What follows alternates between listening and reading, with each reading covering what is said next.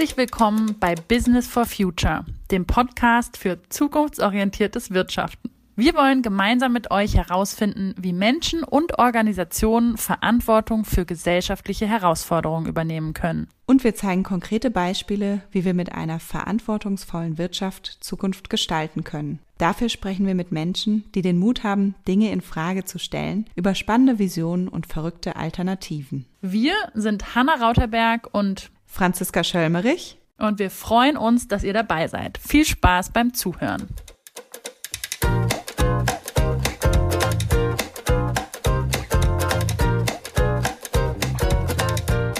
Today's episode is the first one in English. It is about using design to promote sustainable behavior in cities. We're talking about how the design of a city influences the behavior of the people living in a city and how cities can be designed in a way that invites people to choose the sustainable option. We discuss what organizations can learn from experiences in urban development and how the current pandemic has changed people's needs and the way they move within a city. So, Hannah, who is our guest for this episode?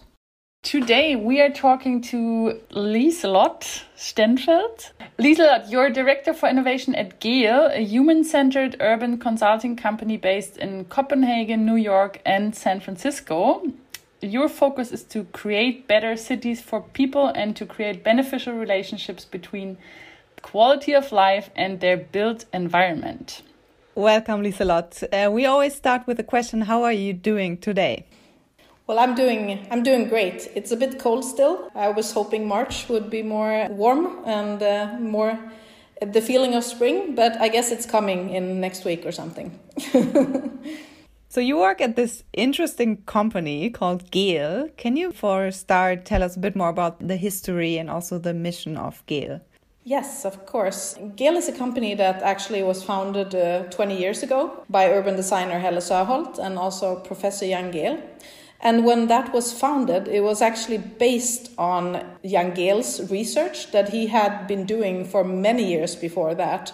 It actually goes all the way back to 1971, where he gave out the first book, Life Between Buildings it's building very much or focusing on this relationship between the built environment and how people's quality of life is. So, how they're actually thriving in a city in order to create more livable spaces that are very nice for people to be in. One of the central aspects of your work is studying public life. So, what exactly does this mean? just to say at first like the way we see cities we see it as a living system it's ever changing it's always evolving because it's people that makes a city you could say it's like almost a human body that all the subsystems need to work together in order to work healthy it's more or less the same with the city you have all these subsystems in a city you have uh, buildings, mobility, products, services, and they need to conjunctions together.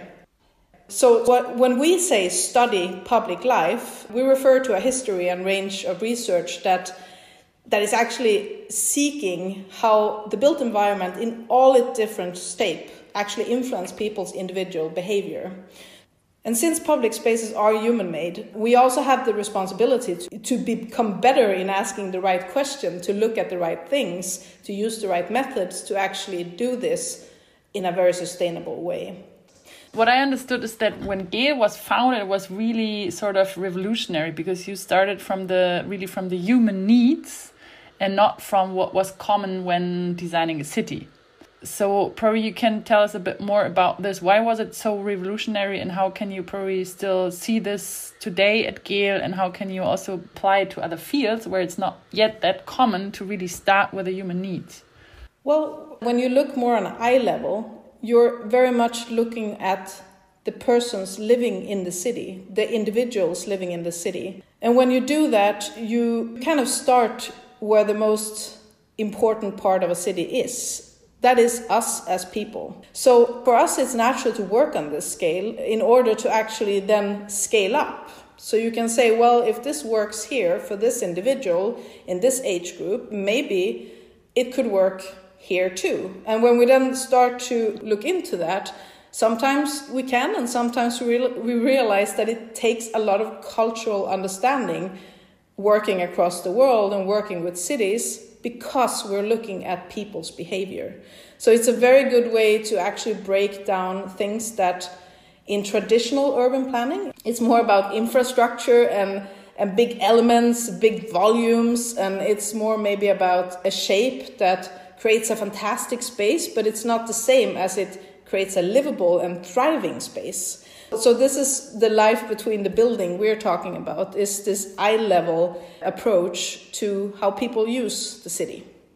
So just to get it clear, the difference is that you start with a detail and then get a border or try to find out what's the pattern behind, whereas others start with a bigger picture and then probably even forget to dig deeper and understand the details. Yeah, often the money disappears before you get to, to the detail. Uh, so I, I, guess you can say it's a more ethnographic approach, I would say, where you actually are more interested in, or just as interested in how people are actually acting and interacting with each other in the social meeting.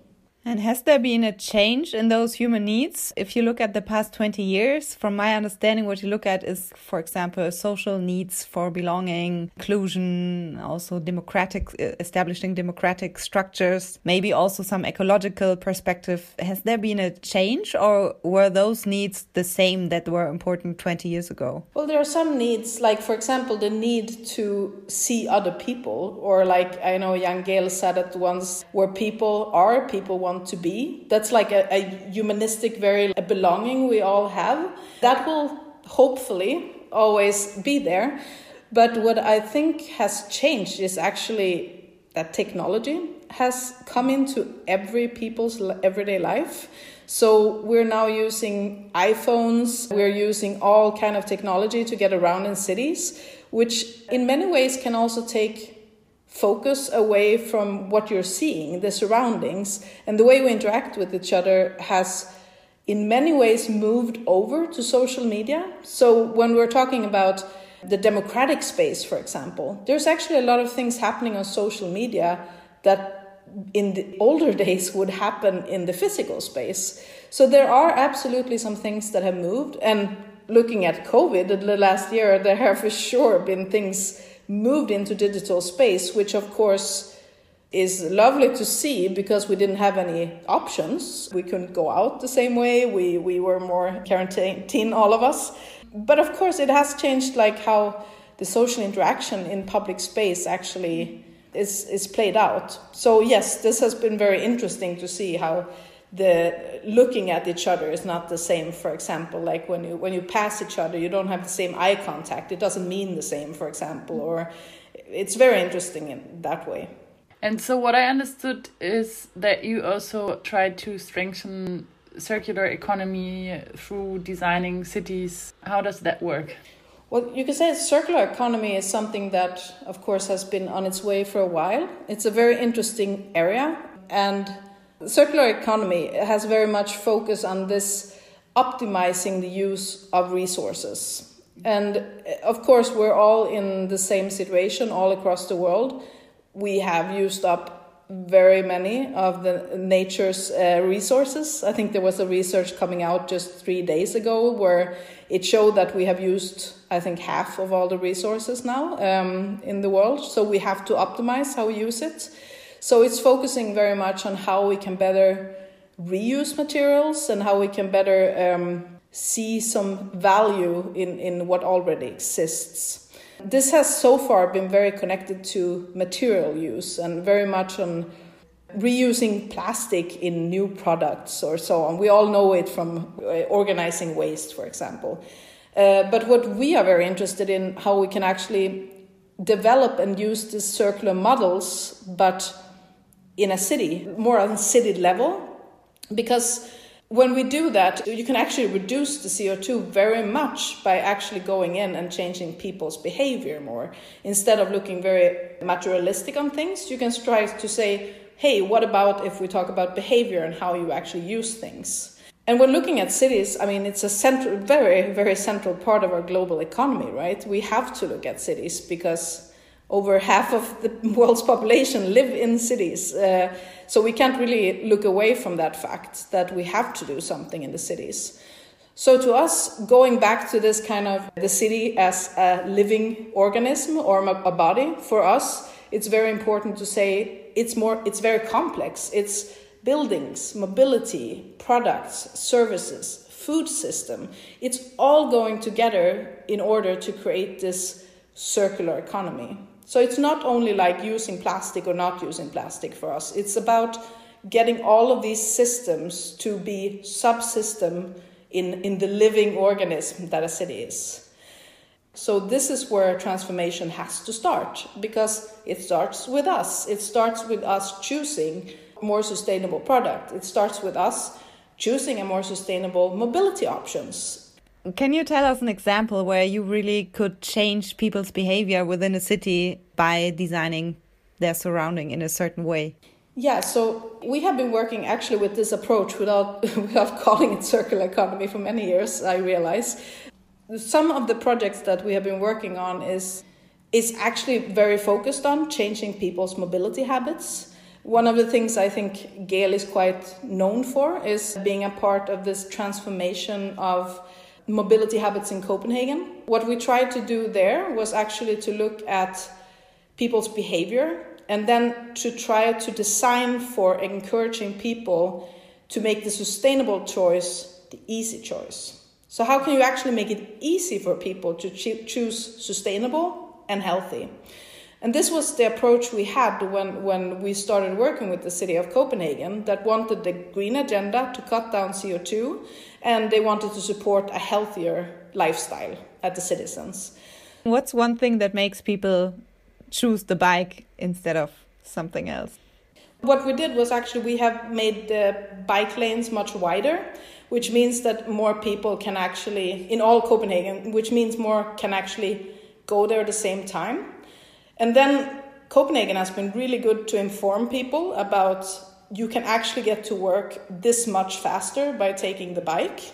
That has been a tremendous difference for people that taking my bike can make me get there so much faster. The information is one thing, and also like the physical infrastructure that more people can actually go with it. So that also, of course, affects that cars can't drive as fast because that was taken from the car lanes. so it is a prioritization from the from the city and of course there's probably some car owners that are quite annoyed with it but it has become this kind of big part of a copenhagen lifestyle I think 70% are actually commuting with bike in Copenhagen today and not with cars.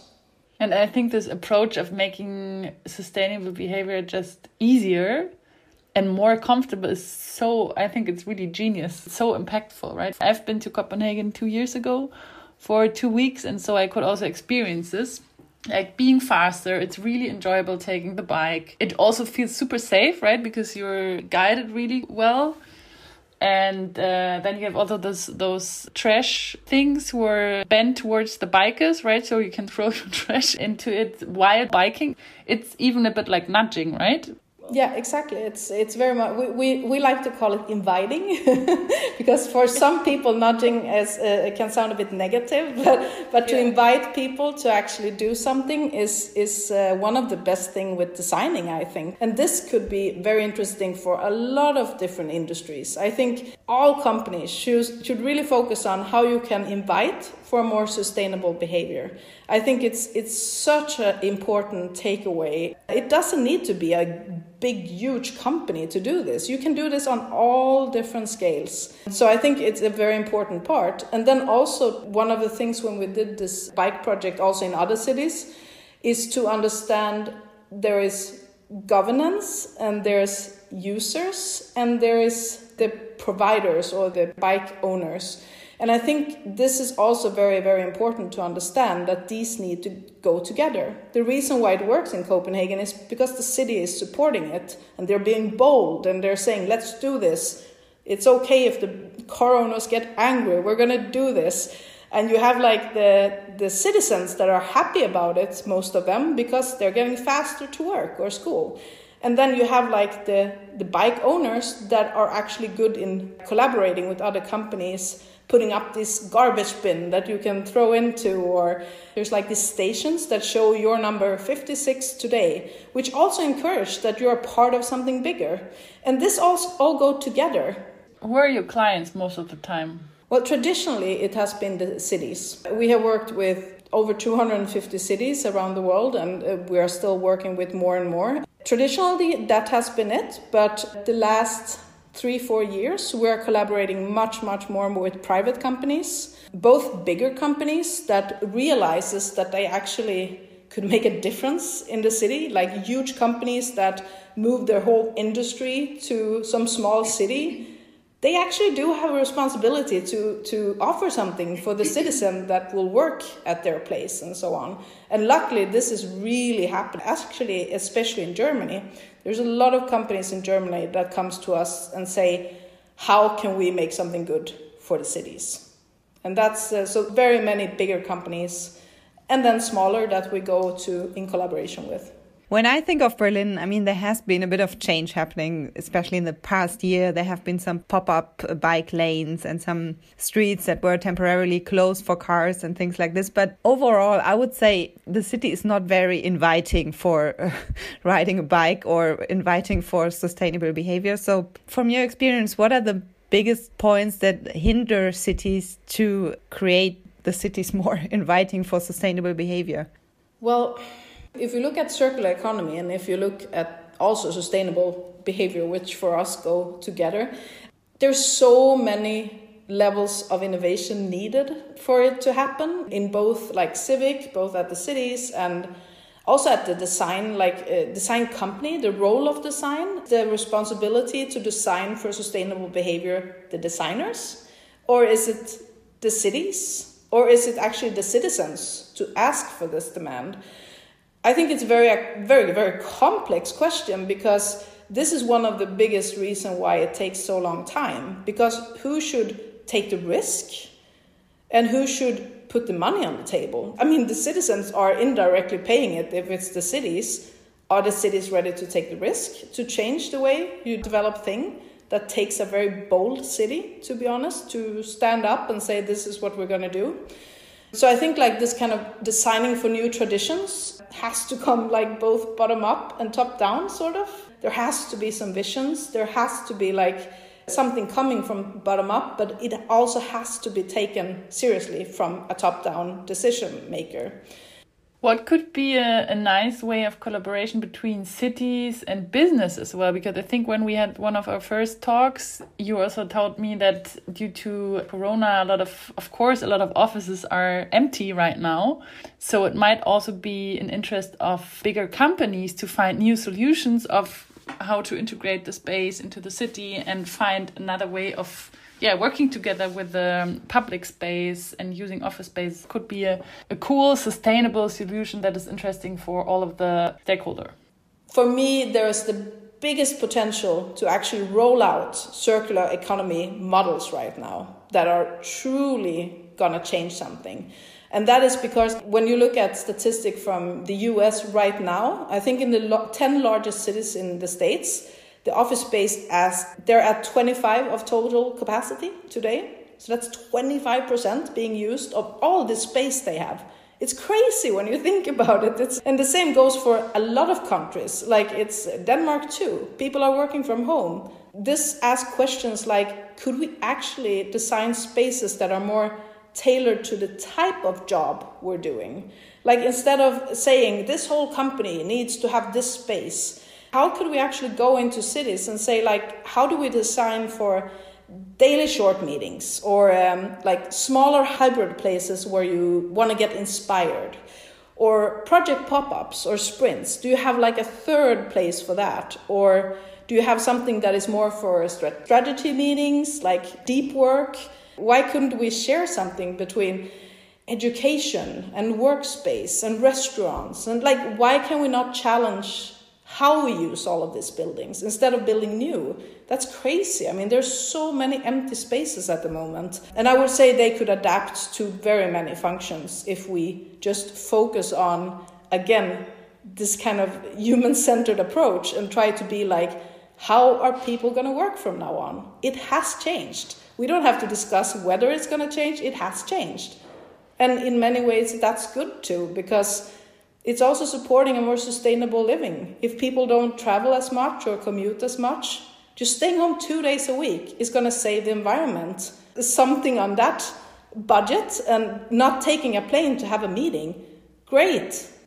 When you look back to the last 12 months or so, what are the central results of your study of public life during the pandemic? When you work for a company that has studied public life for so many years, COVID was this kind of unique opportunity to understand public life and people's behavior in its very basic form. Like what is important for people when when nothing is working, when all the shops are closed, the restaurants are closed. What is important to you? It has been so interesting for us as a company to to actually look both in San Francisco, London, Copenhagen, Tirana, Tel Aviv. We have been looking at very many cities and to see that there are for sure some things that goes through all of them. And one of the things is actually that it's very clear for us that the future is local. The future is going to be local. People have a newfound love for their neighborhood. When we asked people, over 60% of the citizens said that they were starting to have a value to different offerings in their local area in a totally new way than they ever had before. And the same people said they don't have a reason to go to the city center anymore because they found out they could just do it in their local neighborhoods. And they also have more of an ownership to the local neighborhoods. And there's a momentum to say, how can we support this tendency moving forward? How can we actually design for decentralization in our cities? That also includes working in the local areas. Maybe companies should consider how they can support this in local areas. Can you actually start to think about a decentralized company, decentralized shopping, decentralized cafe, all of this? That's super interesting, I think. Again, for a lot of industries. And then our transportation habits have changed dramatically, and the trust in public transportation has really decreased. So, this is, of course, bad. And another bad thing is also people are unfortunately choosing the car instead because that's what we all heard that taking a car is better. You can sit in your car and you can be protected. So more people are buying cars. But the third thing that then happened is that people are walking and biking so much more than they ever have. During all the years we have done public life studies in Copenhagen, we have never seen people walk and bike so much. And this is Copenhagen we're talking about. It's like people are just going all in for choosing that. That means also that, of course, there's a great potential for mobility disruptors to go in, creating new services, delivery apps, e scooters. I mentioned it before. I mean, if they actually truly understand what the people in the specific city want and understand the culture and collaborate with the cities, I would say they have a tremendous chance to just go in and get the market share. Yeah, there's just new markets, and I think it's good also to challenge, especially other cities than Copenhagen. I mean, the public transportation is not working well in Los Angeles, that we have looked in, for example maybe this is a chance that someone like start to challenge all of these old mobility patterns and understand that going back to this living organism again it's made up of users yes but it's also citizens it's governments it's laws it's culture it's politics. There's so many part. So i think if these companies could understand that or get a better understanding of it being more people centered, I have to say, as a Gehl employee, and because I really believe it, I think you can really get far in understanding how, where, and why people move in the cities and then create a better service. What I see at the moment in organizations is a very strong need from people to interact with one another for belonging, for connection, connecting with each other. And I was wondering like how can design, designing cities or designing companies help to respond to this need? Make it possible if you stay local to still be connected to others, to still identify with your team or your company. How can this be possible? Well, that's a super interesting question. And I must say that this to be honest, it was a challenge for Gehl as well to, to start working digital, and our team was just sitting all over and you know, with, with the delays and everything there is with using Zoom and Teams and so on. I think there, there's true challenges with how you can actually do this. But I also feel like I think going back to this type of job or, or type of meeting you would have, I think there would be a combination of having these hubs that could be meeting spaces where you actually meet with your team and then other places that could be for deeper work where you sit alone. Because I don't know how it is for you guys, but for me, it has actually been kind of interesting to get reminded how much I get done when I sit by myself sometimes. And I, I think it's kind of healthy, to be honest. We don't need to be like 40 hours a week together with the whole team, but we do need to meet with the team. That, that's another thing. But I think mm. the supporting different kinds of work moods or modes, I think is kind of interesting to think about. Inviting people for sustainable behavior. Do you have any idea how you can implement this to, to an organization? To be able to do this inviting design, I think it's super, super important to have this kind of ethnographic approach or understanding what is actually missing or what would actually improve their everyday life. I think it's so basic process that I think it's really, really good and important to always remember. Because it's easier said than done, right? Because it always costs money if you need to do this. So many might cut it off unless the client pays for it, right? But I do think that it will always improve a design solution to, to have this understanding. We all have the responsibility to actually make it good for people to make it more sustainable. So I would say that that's one of the most important parts. And then to collaborate more. I mean, I, I would say that this year has absolutely been a learning for me that we cannot do this alone. And I think we, we knew this from before. This is not rocket science, but I think we have all been very focused on economy and to, to have a good budget and to have a, like a good baseline. And I think that's still important. But I think what's clear now is that I think we could actually, maybe long term, but we can actually get a better bottom line by actually working together and to create these consortiums and actually contribute with what we're good at instead of trying to like employ all of these new people and oh no we need uh, someone that knows something about data and we need someone with technology. And like building this up is so expensive for a company and it takes so much planning. And I think in this uncertain times, why not use each other? We're all like in this together, so let's collaborate more. Let's end up with the last question, the same question we use in every episode. When we talked before, you said there are quite a lot of dystopian scenarios that are connected to cities, and we're interested in maybe the opposite. So, do you have a utopian scenario for cities in in this world? Well, I would say that a utopian idea of a city is how we can actually create this kind of open and green spaces for everyone, making it more inclusive, more democratic in that way that if we can actually start to look at the space we're not using, especially after COVID, and also when coming to new mobility, that maybe we don't need to use as much space as we have done so far because maybe we can change mobility habits even more. I would say that would be fantastic for me to know that people living in in very dense cities, also New York and like bigger cities, that they all have access to green and open space. I think it's among the most important thing for people's life quality. So, Hannah, what are your takeaways from this episode?